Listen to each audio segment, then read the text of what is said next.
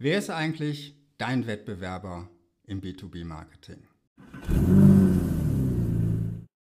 In Gesprächen mit jungen Unternehmern und Gründern kommt immer wieder das Thema Wettbewerber auf. Und oft stelle ich die Frage, wer ist denn dein Wettbewerber? Würdest du zum Beispiel Firma XY als deinen Wettbewerber betrachten? Und dann sagen die, nein, die sind viel größer als wir oder die haben schon ein bisschen andere Produkte. Ähm, die sind vielleicht, haben andere Features als wir, also die betrachten wir nicht als Wettbewerber. Die eigentliche Frage ist doch, und dafür möchte ich mit einem B2C-Beispiel heute beginnen, um das Ganze zu verdeutlichen. Die eigentliche Frage ist doch, konkurriert ihr um die gleichen Bedürfnisse? Konkurriert ihr um das gleiche Geld? Nehmen wir, weil gerade draußen so schönes Wetter ist, weil es Sommer ist, mal das Thema Gartenmöbel. Stell dir vor, du produzierst Gartenmöbel aus Aluminium. Und jetzt fragt dich jemand, wer ist denn eigentlich dein Wettbewerber? Wenn du jetzt die ganz enge Variante siehst, dann sagst du, naja, mein Wettbewerber sind andere Hersteller von Gartenmöbeln aus Aluminium. Wenn du ein bisschen weiter guckst, dann sagst du vielleicht, naja, meine Wettbewerber sind alle Hersteller von relativ hochwertigen Gartenmöbeln, von Markengartenmöbeln. Und wenn du jetzt ganz weit deinen Markt betrachtest, dann konkurrierst du mit allen, die irgendetwas zum Thema schöner Leben im Garten anbieten. Denn vielleicht ist da jemand, eine Familie oder die, die für ihren Garten, für ihre Terrasse etwas suchen, was ihnen bei so einem schönen Wetter, wie wir es gerade haben, das Leben im Garten angenehmer macht. Und jetzt stell dir vor, du gehst durch ein Gartencenter und neben der Gartenmöbelabteilung ist die Abteilung mit diesen riesengroßen Gasgrills. Und jetzt könnte man ja in einen Konflikt kommen. Ist es für, den, für, den, für das Genießen der schönen Sommerabende wichtiger, einen schönen Gasgrill zu haben oder wichtiger, schöne Gartenmöbel zu haben. Und da man davon ausgehen kann, dass die Kunden vielleicht in einem Jahr nicht beides kaufen, weil das dann das Budget für dieses Thema Garten doch überschreitet oder weil einfach die finanziellen Mittel nicht da sind, konkurrierst du im weitesten Sinne mit allem, was irgendwie diesen Abend im Garten angenehmer machen kann. Und damit konkurrierst du im weitesten Sinne nicht nur mit Gartenmöbelherstellern, sondern zum Beispiel auch mit Herstellern von Gasgrills. Soweit das Consumer-Beispiel. Es aber ein Business-to-Business-Kanal ist, auch ein Beispiel aus dem B2B-Marketing. Stell dir vor, du produzierst eine computergesteuerte Fräsmaschine, mit der man Metall fräsen kann und die auch sehr komplexe Bauteile herstellen kann.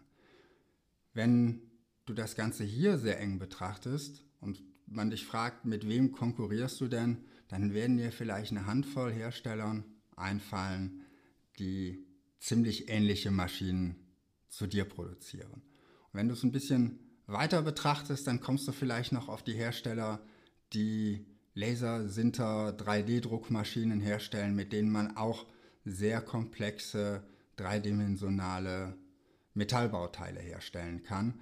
Teilweise sogar komplexere, als du sie mit der äh, Fräse herstellen kannst.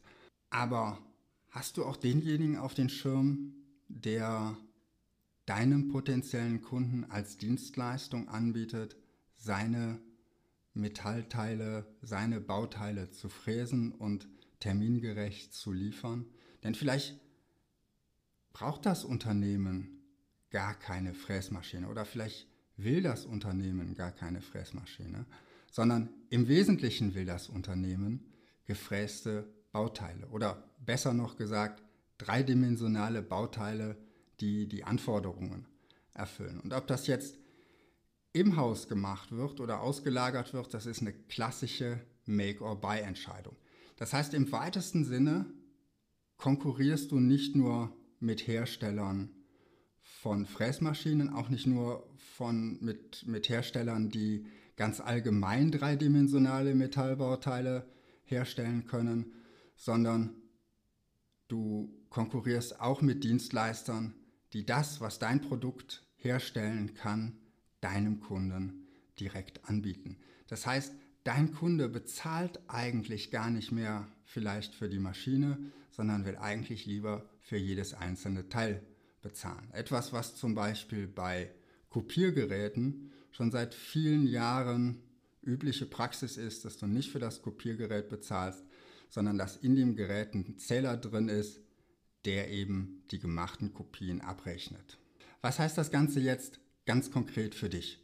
Erstens, jeder Euro wird nur einmal ausgegeben. Und wenn das Budget dieser Abteilung, dieses Bereichs in diesem Moment komplett leer ist, schon komplett verplant ist, dann wirst du vielleicht auch mit dem besten Produkt und der besten Dienstleistung keine Chance haben, dass das Unternehmen investiert. Dann wirst du möglicherweise, wenn du Glück hast, einfach nur ein Jahr warten müssen oder aber es ist einfach kein Budget für dein Produkt da und dann machst du eben keinen Verkauf. Darum kümmere dich so früh wie möglich darum, mit deinen Kunden in Kontakt zu kommen. Sei in deinem Marketing, in deinem B2B-Marketing aktiv, proaktiv und fang nicht erst an, da zu investieren, in das Marketing zu investieren, wenn du merkst, dass Verkäufe nachlassen. Zweitens, Wettbewerber können aus den verschiedensten Richtungen kommen. Wettbewerber können aus deinem Markt kommen, Wettbewerber können aus einem völlig anderen Markt kommen.